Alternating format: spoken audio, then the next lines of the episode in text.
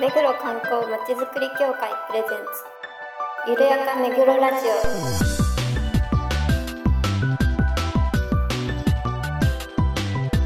この番組は目黒に関することをゲストを交えてゆるやかにお届けする観光トークバラエティです。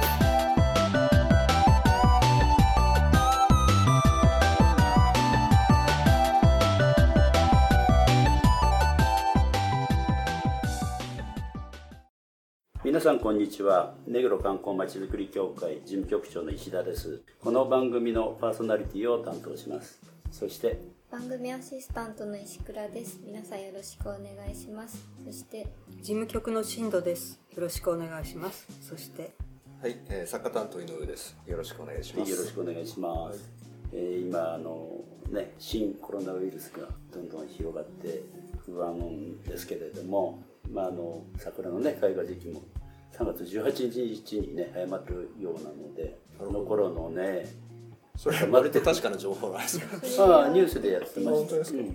昨日言ってましたよ。確か。ニュース情報。ニュースで 言ってましたので。私の責任ではありません。はい。仕事として。だからちょっとね心配はあるんですけれどもまああの何もないことを祈っていきたいと思いますでは早速コーナーに行ってみましょゆるめぐゲストコーナー。このコーナーでは目黒に関係する方をゲストにお招きしていろいろなお話を伺います。今回のゲストは中目黒にある老舗の本屋さん新高堂書店代表取締役の梅田美音さんにお越しいただきました。うお忙しいところありがとうございます。ありがとうございます。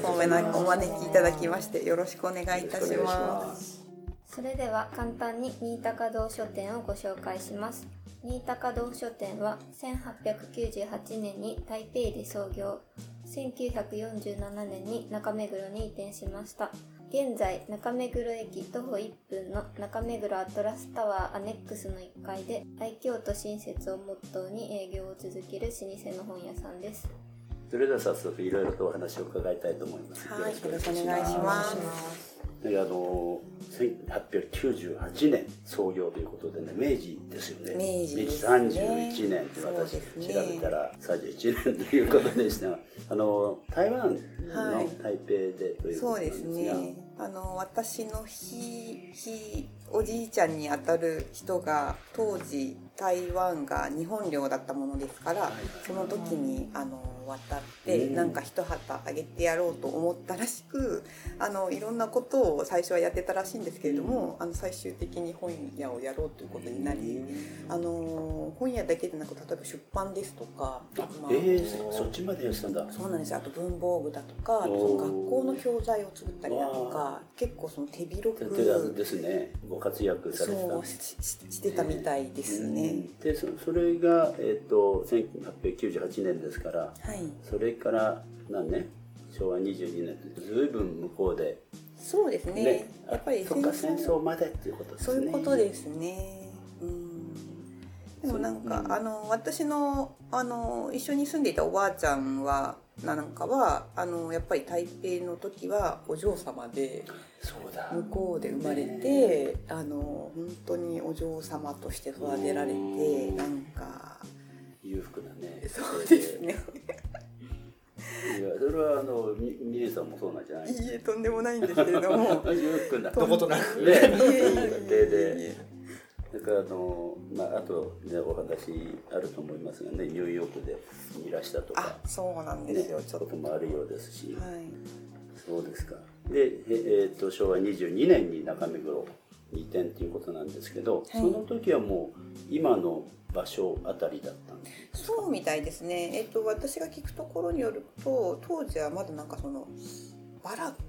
ああそうだ戦争直後ですもんね。そうですね。うんあの要はそのもう土地の区切りなんかなくってうん。みんなでこうまあ闇市まではいかないですけどうん。みんなでまあ助け合いながらうん。バラックのところからなんか始めたらしいんですその時には向こうから本だとかいろいろ持ってこられた？あいえいえもうその時はですねその神田に自転車で通ってああの仕入れをしていたらしいんですよ。うん。自転車ですよ。ねえこっから自転車で 神田まで行って荷物背負って。そうですよね。想像もつかない時代ですけどね。ねそうなんだ。でまあこれまであまあそこにあの書店を開いてはい。あの再開発でアトラスに入られねたっていうことですかね。ことですね愛嬌と親切をもっとまあ それはですねあの紆余曲折あってなぜか私がその書店を継ぐことになったんですよ、うん。私はその小さい頃から本が好きとかそういうことはまあここでちょっとぶっちゃけてしまうのなんなんですけどその特別本に執着があるということではなく、うんなんかおばあちゃんのお家本屋さんやってんだな分ぐらいだったんうです、ん。ですがまあいろいろあって、まあ、私が継ぐことになった時に、そのやっぱ親切じゃなきゃ人に親切でありたいなとか、まあ、その時はもっと若かったですから、愛嬌さえあればなんとか乗り越えていけるのかなとか。素敵。いや乗り越えてきてますからね、まあ一応なんとなくですね。まあそれぐらいのことしかまあ自分のできることがなかったんだと思うんですけどね。はい。その時はおいくつぐらいあ今言っちゃうとあれか。そうです何年前ぐらいあ5年前っていやもうなってたっけ？10そっかそっか。10年11年ぐらいですね。なるほどね。はい。そっか。愛嬌と親切。いいモットーですよね。やっぱりあの入ってねあの暗いと買わないで 次の他の店行っちゃいますもんね。そうですね。あとなんかやっぱりその東京に住み始めてやっぱり東京に来る前にその私は実家が九州の熊本県で、うんその前はニューヨークに住んでたんですけど、うんやっぱり東京にいるとどこに住んでるよりも一番なんかキキスキス感があるというか街の人たちが優しさがないというか、やっぱり余裕がないんでしょうね皆さんに。そういうのをなんか垣間見てしまうと、自分はやっぱり人に親切でありたいなと思ったんですよね。なるほど。はい。まあ、やっぱりコミュニティが違うんですかね。皆さんお忙しいんでしょうね。ニューヨークってお話ありましたけれども、はいえっと何年ぐらいだえっと6年半ですかね。うんはい、仕掛け大学してたんですよ。あ向こうの？そうです。ええはい。芸術系のですか？あ、そうです。美大に行あってそうなんだ美大でゴリゴリの現代アートを勉強しておりまして。バリバリのお嬢さんいや、そんなことないです。やはりやはり まあデザインというお話があったんですけど、何系とかっていうのはあるんですか？あのいろいろほら彫刻だとか。まあ絵ですね主に。あ絵画とやってました。洋洋画ですね。そうですね。まあ風来というかまあ現代絵画っていうんですかね。はい。であのデザインなんかもね目黒川桜飴のデザインもねはい。ご自身でやってらっしゃるやりました。なんかチラシもご自身でやってらっしゃる。そうですね。どうですか芸術の話は？私にはそういうセンスがないので。あでもあれじゃない？あのゆるめぐのロゴは石倉さんあでもあれはもともとね井上さんが。え？え？あの 鳥はうん。石倉さん姉妹合作？あそうあ姉妹合作。鳥があるんですけど鳥があるんですか。へえ。この鳥。ああ、なるほど。あら、おしゃれじゃないですか。四十可愛らしいですね。萩のへえ。花かなへえ。うん。これもイラストレート使われたんですか？いやこれはあの姉が手書きしたのに私がアプリで色つけたりああ、なるほど。アプリ。さすが。まあね何でもこの放送も無料のアプリで編集してますからねなるほど。時代が早いです本ね。いい時代というか 本当に IT 時代ですね ICT 時代で今あのえっと、まあ、デザインのお話もさせていただいたんですがなんかホームページ見見ると、はいいろいろと商品もはい。開発というか、そうですね。あのーて本屋ってやっぱ大変なんですよ最う近。んっていうのもあありますしまあそのせっかく中目黒で本屋をやってるっていうのはどういうことかっていうのを深くまあ考えた時になんかもっといろんなことできるんじゃないのっていうのを、まあ、いろんんな人と話し合いましてで地域のつながりも結構強くてですねあのそのアトラスタワーの中のあの会合にもいくつかその役員として参加させていただいてる中で、あのみんなやっぱり思いが強いですね。でやっぱりその桜が有名になればなるほどやっぱりそのちゃんと管理しなきゃいけないし、あのなんていうんですかね前から住んでらっしゃる方たちもやっぱりまだやっぱりその強くあの強い意志を持って、うん。あのこの地域をきちんと見ていかなきゃいけないっていうお気持ちが強いですよ。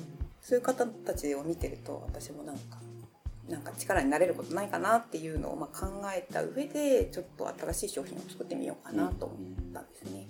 だからあの前もねいろいろ打ち合わせさせていただいた時に感じたのがあ地元愛の強い人だなって感じたんですけどそうですね。今のねお話でも、はい。地元をなんとか良くしよう。うんっていう気持ちが現れてるなと感じたんそうですけど。ですね。あのさっきのその東京はあんまりなんか親切じゃないって話っていうのもちょっとありますけど あのそうそうじゃないところもいっぱいありますし あのそうじゃないような街づくりをもがもっとできるんじゃないかっていうことでせっかくその店舗を構えてるからには発信できるかなと思ったんですよ。それをまあ形にしていこうかなと思って目黒川桜飴が第一弾ってわけではないんですそうですね。でもまあ最初はですねあの例えば T シャツですとかはい「I love 中目黒 T シャツです」とか、まあ、私そのニューヨークに住んでおりましたのでニューヨークも観光地なんですよ。はい。うん。でその観光客の人たち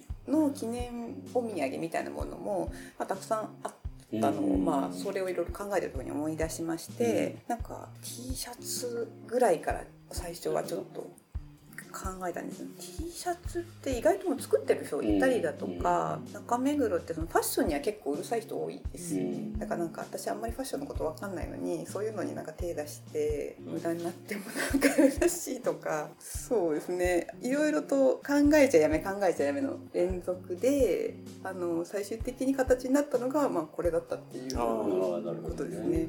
やっぱ第第一弾。そうですね。はい。言っていい、いいいいかと思います。はい。飴っていいですよねなんかそうですね。に腐るもんじゃないしそうですちょよね。ちょっと買ってこうかなっていう気持ちになるあっていうところで。これもなんかご縁なんですけどやっぱりその宮川さんっていう方との出会いも大きいと思っていて、なんかいろんなその自治会の人たちになんかいろんな話をしていく中で宮川さんとお知り合いの方もが何人かいらっしゃって、それで紹介していただいたんですよね。あ宮川製菓、うん。うんうんはい、宮川製菓の社長様、ね社長さんねはい、それが去年の1月あ下下旬下旬なんですけど、なるほど。ー 宮川さんもうちのあのお土産の認定の委員に加わっていただいてもうすごく発想力の豊かな方です。あそうなんですか。だからもっとこうした方がいいああした方がいい私たちもね。ね。結構アドバイスいただいているので、こういうのはきっとお得意なんだろうと、うん。あそうなんですね。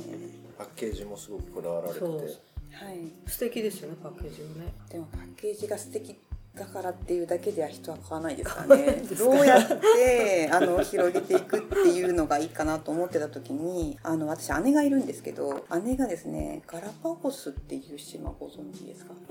南米にガラパゴスってあるじゃないですか。日本ガラパゴス協会の事務局長なんですよ。えでそえのガラパゴスで自然保護活動をやっておりまして、えーまあ、日本と行ったり来たりしてるんですけど、まあ、彼女はその自然保護活動をやっているっていうのでえこれなんか桜基金にどうのこうのみたいな、うんうん。そ彼女のアイディアであそうなんですか。あそうなんですよ。その時にまず桜基金と結びつけて、うん。買ったらなんか寄付するような仕組みにしたらって言ってくれたのも大きかったかなと今思います。ね。ねだからそこもあってねうちでもなんかできないかなっていうふうにねねはい。考えたところなんですねありがとうございます。あとコースターも作られましたよね。そうですね。それもあの認定させていただきそうなんですよ。あれはですね、本当に私がもう手書きで書いたものを、うんあのコンピューターの中に入れてあー。それでまた再構成したのでうんあれももうどちらかというとこっちの絵よりもあっちの絵の方がもうなんて肉質じゃないですけどね。うん。肉質感がまあある。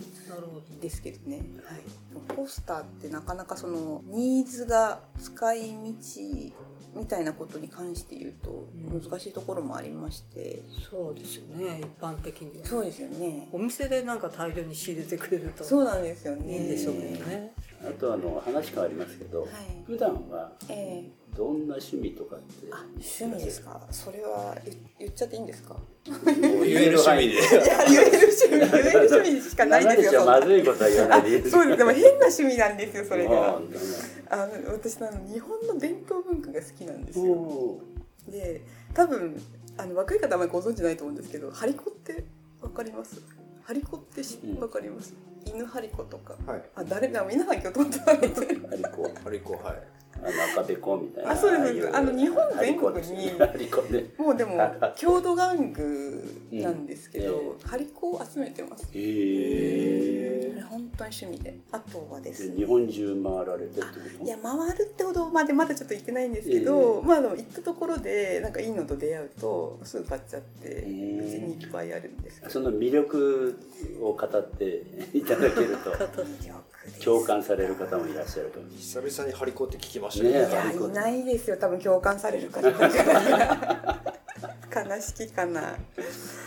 うーんなんでしょうね。うーんやっぱりその人々の祈りというかですね。まだそのなんだろうな魅力がちょっとすっとぼけてんですよ。なんか間抜けなんですよ顔。顔とかが、うん、間抜けで可愛いれ可愛いんですよ癒されるって感じですか？そうですね。もう本当に。でうーんでも張り子もだいぶ廃れてきてるとは思うんですけどね。うん。今何点ぐらいっていうの？はえー、何点ぐらい？コレクション。まあ3 40じゃないですかね。それでもね趣味いろいろやるんですよ。あとなんかランニングしたりとか。うん。あとはですね LINE のスタンプ作ったりします。えー。販売したりとか。おー。売売ってるんだ？売ってます。いおーすげやいえやいやいや売れないですよそんな簡単に。で一回痩せればすごいですよあれも。そうですね。ね。うん。まあ、でもあんまりその収その売れるっていうことを考えるよりは、まあ、自分が使いいいスタンプがあったらいいなと思った時に自分自分で作っちゃった方が早いかなと。なるほど。すげえ。それぐらいの感じです。ででも休みはちゃんと取れてるんですか？そうですね。はい。休み取れてますし。それこそあのランニング好きなんで目黒シティランなんかも走りましたよ。おお10キロ。10キロ。すげえ。いやなかなかちょっと疲れましたけど10キロは。はい今回はねちょっと雨だったしね。ああそうですよね。あの気温が低かったかもしれないですね、え普段のランニングってどどれぐらい走ってる普段はですね、まあ、1週間に1 0キロは目標にしてるんですよね。だからまあ3キロを3回とか3 3.3キロを3回とかそうですね、うん、大体コースがもう決まってるあ決まってるんですね。はい。え石倉さんは何か運動してるんですか？運動してません何キロとか言われてもピンとこないでもまあ若い頃は本当にいいんだと思うあとはジムに行ってこうボクスあーボクササイズみたいなそうそれも楽しいんですよストレス解消になりそうあそうですねやっぱり溜まってんだなって感じです山登りとか軽登山もちょっとやります。それでその去年の8月にアトラスタワーの自治会の仲間でうん。富士山登ったんですよ、へそれは本当になんかいい思い出で富士山って大変ですよ。ー大変ですよね。大変でしょい一泊でですよね。あそれがですね弾丸で行ったんですよ。ああきついわ。その夜の10時に新宿発のバスがあってバスツアーがあるんですけど、はいはいはい。それでの朝の3時に5合目に着くんです。そこでもう降ろされて、うん。さあ出発っていうのでそれで少しずつ歩いた時に光。そうですね。大体2時間ぐらい経ってまあ6合目ぐらいのところにまで行って、うん。そしたらなんかこうわーっあと朝日がー。明るくなってきておおって思うんですけどでもまあそのとにかくまだ6合目なんで。先が長いっていうので、まあ、感動してる暇がないですよね。うんでで何時までに降りてこなきゃいけないっていうのがあるのあでそっかそっか。そうなんですよ。だからなんかでチームみんなで6人だったんですけど、えもっとレース先を急ごえうそれは登り切ったんですか？一応登り切りましたけどでも頂上にいいいられた時間っていうのが本当10分15分ぐらいで「はい降りましょう」みたいな一つ。なるほど。それだけ苦労して。そうですね。ゆっくりもできないって。結構過酷ですからね富士やね。でもなんか一生に一度はとか思うじゃないですか。でも生きてね行く人は何回もねあ行ってますよそうですね。ねじゃあいずれは協会のメンバーいやで高尾高尾山でも。高尾山ー高尾山ぐらいにしまう高尾山もいいですよねロープウェイロープウでェイで。ロープウェイでそれだとまあピクニックみたいな感じでいいですね。でも高尾山も下からねずっと上がって歩いて上がって、裏の相模湖まで降りるとはい。結構な距離ありますよ。ねうん。そう聞きましたけねど。うん。そうですか。じゃあいずれにしても健康的なことがしご趣味なんですね。まあハリコは別として。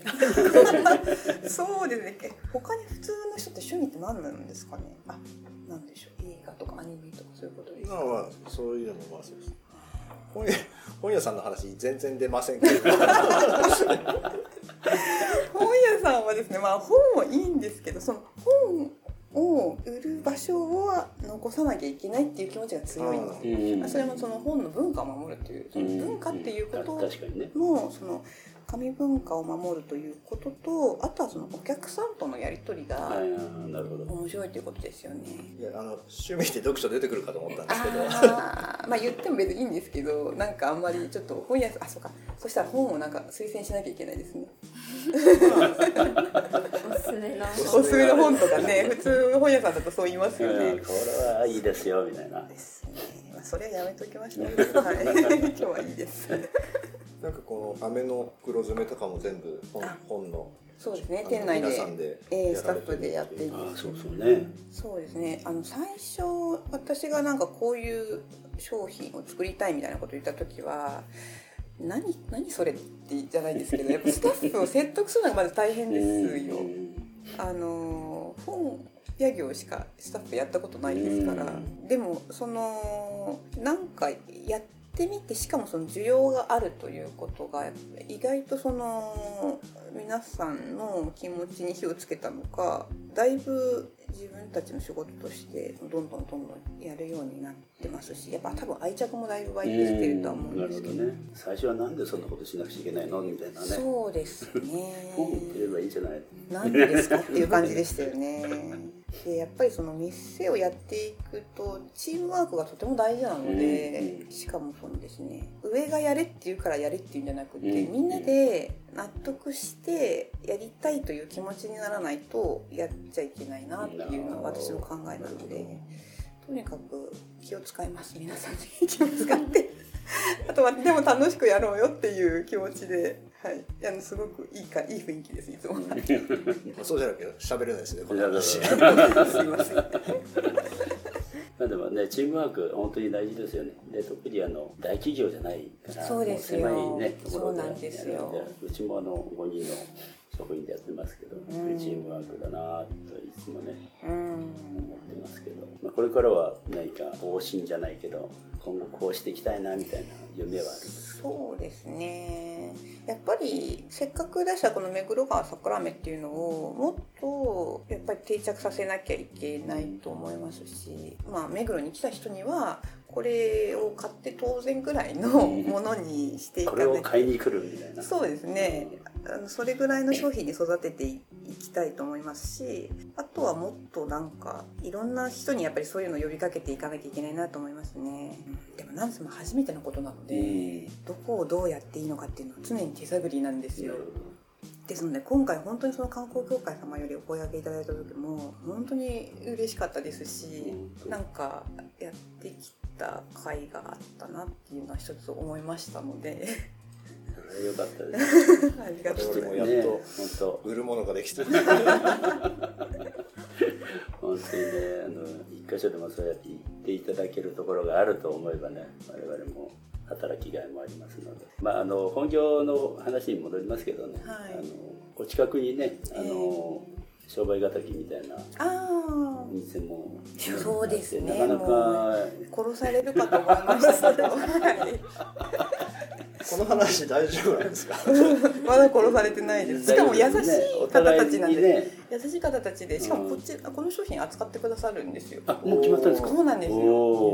多分多分気使ってくださってるからだと思うんですけどね。なるほどそれかあの愛嬌が通じたのいやでも本当に懐の大きなところだなっていうのは感じますね。ありがたいです。やっぱりねあのネーミングとあとデザインとはい。もあると思うんですよね。うん。でなんかって老舗っていうのもね大きいよね。ああなるほど。最後になんか告知 PR されることはありますか？なんか何でもいいです。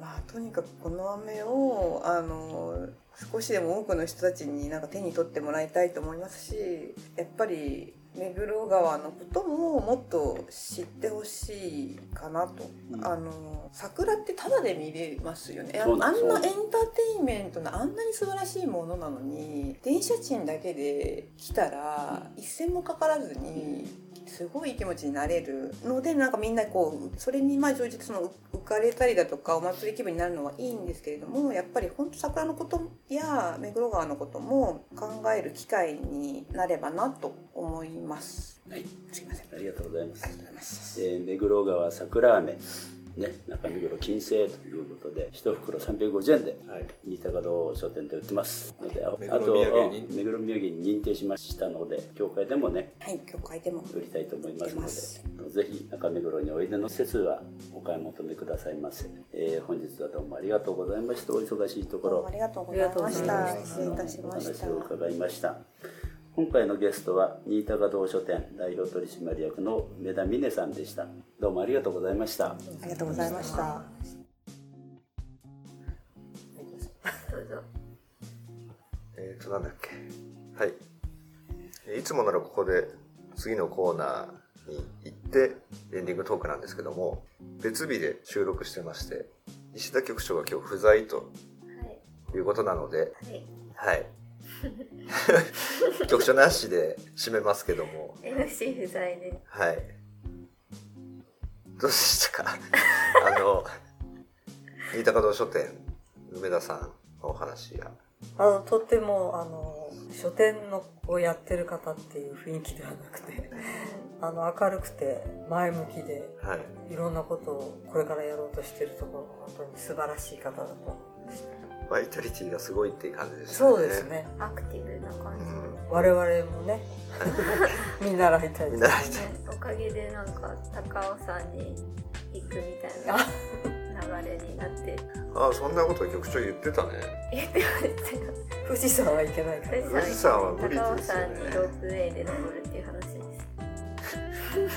まあ、そんなことが、なんですか、社員旅行みたいなこと。社員社員研社員修。ピクニック。みたい。なもんはい。懇親会で